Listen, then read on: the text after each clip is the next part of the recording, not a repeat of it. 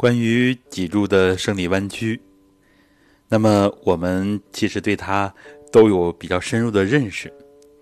现代医学认为呢，生理弯曲是我们从婴儿时期到幼儿时期、儿童期，它必然通过抬头啊，形成了颈部的生理弯曲，通过坐。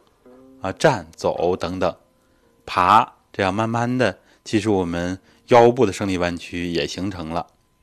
这个生理弯曲呢，它对于我们缓冲啊身体所受到的冲击，承载我们身体，尤其是头部上肢啊、胸腹的这个重量，包括对下肢的操控啊，其实都有作用。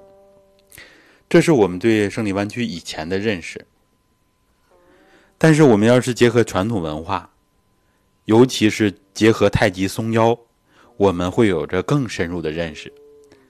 因为现代医学呢，对人体生命运动有着比较深入的认识，从宏观到微观，但是对人体还有很多的未解之谜，比如说。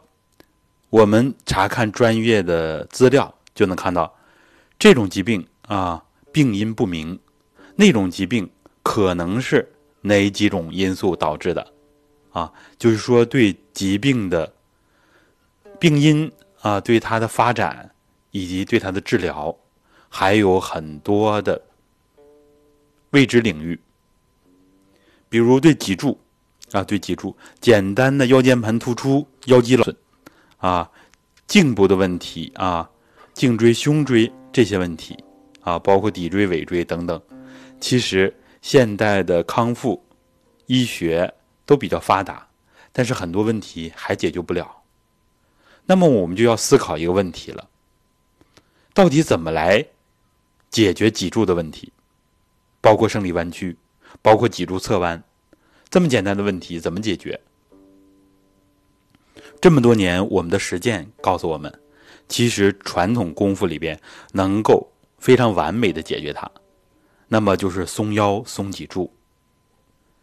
在我们的生活当中，我们都知道中医的正骨啊，它有比较好的作用。我们自己练呢，它有着更全面、更绿色啊，因为它练我们的精气神三位一体，所以它的优势是更大的。结合瑜伽，我们知道练我们形体的柔韧度，练脊柱的柔韧度啊。我们在传统养生功法那个专辑里边专门讲过几讲松腰的课程啊，请大家好好的听一听，对我们非常有启发。生理弯曲，我们先说它的结论。从普通人的角度来讲，身体好的人腰板就直。啊，腰板直，身体弱的人腰前塌的厉害，老年人容易出现驼背，啊，这是生理弯曲过度了，是吧？所以我们有这样一个常识：体格啊比较好的人，他身体啊身板直啊身板直，生理弯曲是在适度范围内的；而身体弱、亚健康、偏于病态的人。生理弯曲会有这样那样的问题，甚至出现脊柱侧弯。它的什么成因？怎么去解决？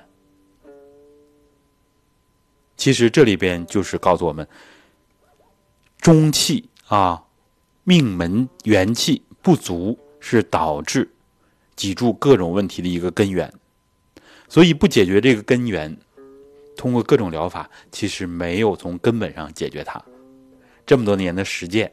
我们帮助很多人解决了腰间盘突出啊、腰肌劳损呐、啊颈间盘突出啊、一般人的颈椎病啊，啊大批量的解决这些问题，就是因为我们有科学的运动方式，我们有补元气的这个根本的方法。那么，真正的提高人的健康水平，其实就是要把脊柱练得柔软。不是流行的一句话说吗？脊柱有多柔软，您就有多年轻。我们这个松腰啊，松脊柱，它实际上使人的健康梯度比较大的提升。这也是现代医学啊研究的一个空白。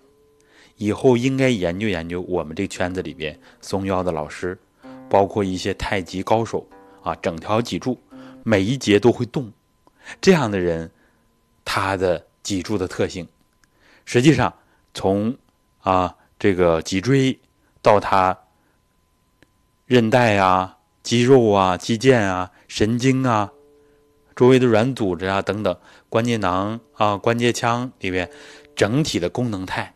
都是一个很大的提升，啊，这就是为什么古人强调返老还童，回到婴儿时期。那么婴儿柔弱无骨啊，都需要成人扶着后背、扶着腰、扶着头才行。我们能回到那个状态吗？